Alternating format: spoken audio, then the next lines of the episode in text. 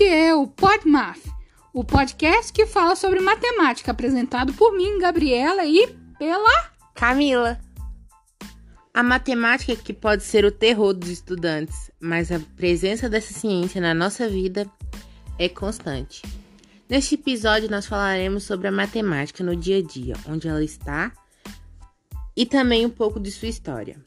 A matemática está presente em nossas vidas do acordar com o uso do despertador até a hora de dormir com a espessura do colchão que você dorme.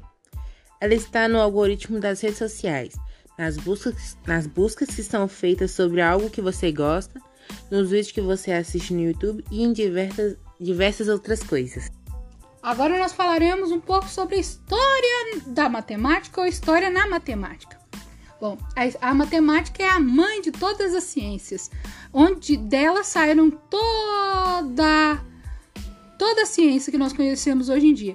Por exemplo, a matemática, a matemática também é uma linguagem.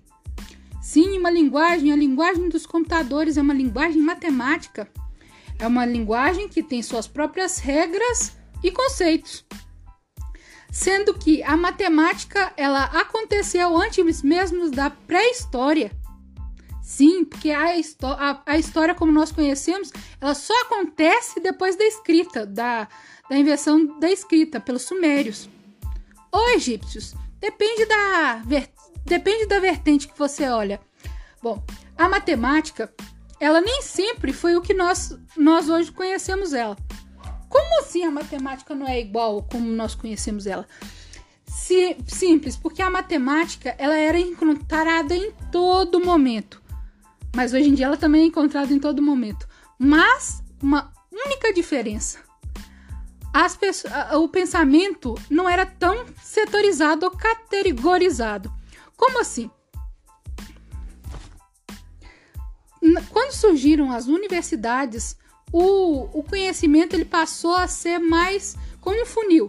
Ele passou a ser mais voltado para as áreas das ciências, por exemplo, ciências humanas, ciências exatas, ciências biológicas, Sendo que a matemática, antes cria de, da criação das universidades, sendo a primeira universidade, é, a Universidade é, de Bolonha, que fica na Itália, a, essa, essas ciências todas coexistiam.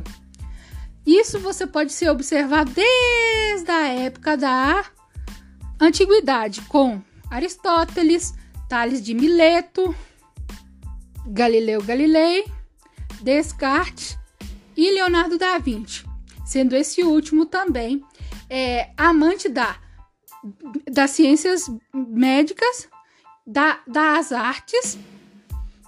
A matemática ela era encontrada em todo lugar porque ela era pensada não como nós pensamos hoje em dia, e sim, e sim de uma forma totalmente diferente. A matemática era tudo e ao mesmo tempo não era nada.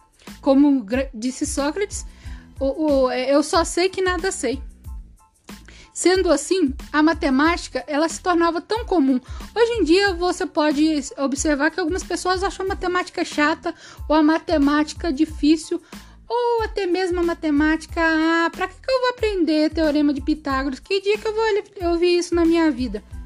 Porque o conhecimento ele foi categorizado para sendo que a matemática é só para quem estuda ciências exatas ou, ou para quem estuda física, química, sendo que a matemática para alguns pode ser considerado como uma ciência só de homens, mas isso não é verdade, sendo que uma grande uma grande atriz de Hollywood foi matemática e atriz. Matemática e atriz. Isso mesmo. E, é, e graças a ela nós temos o Wi-Fi. O nome dela é Eid.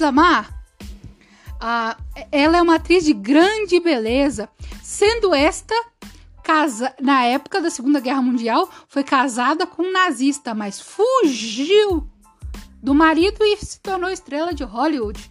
Curiosidade. Bom, por isso dizemos que a matemática está em tudo está desde a, dos ml de água que você toma por dia, da quantidade de água que tem no seu corpo, da maneira como é, você se locomove, da sua velocidade e da gravidade, né? Quanto maior o peso, maior. Quanto maior o seu peso, maior o estrago na com a nossa gravidade, não? A matemática está desde a televisão ao smartphone, que você deve estar escutando esse podcast. Por isso dizemos que a matemática é a mãe de todos. E como não gostar da mãe, nós podemos brigar com ela, ficar com cara emburrado, não conversar, mas ela não deixa de ser a nossa mãe. No final de contas, no final estamos sempre dependendo dela. E assim eu finalizo esse podcast com a Camila. Bye bye.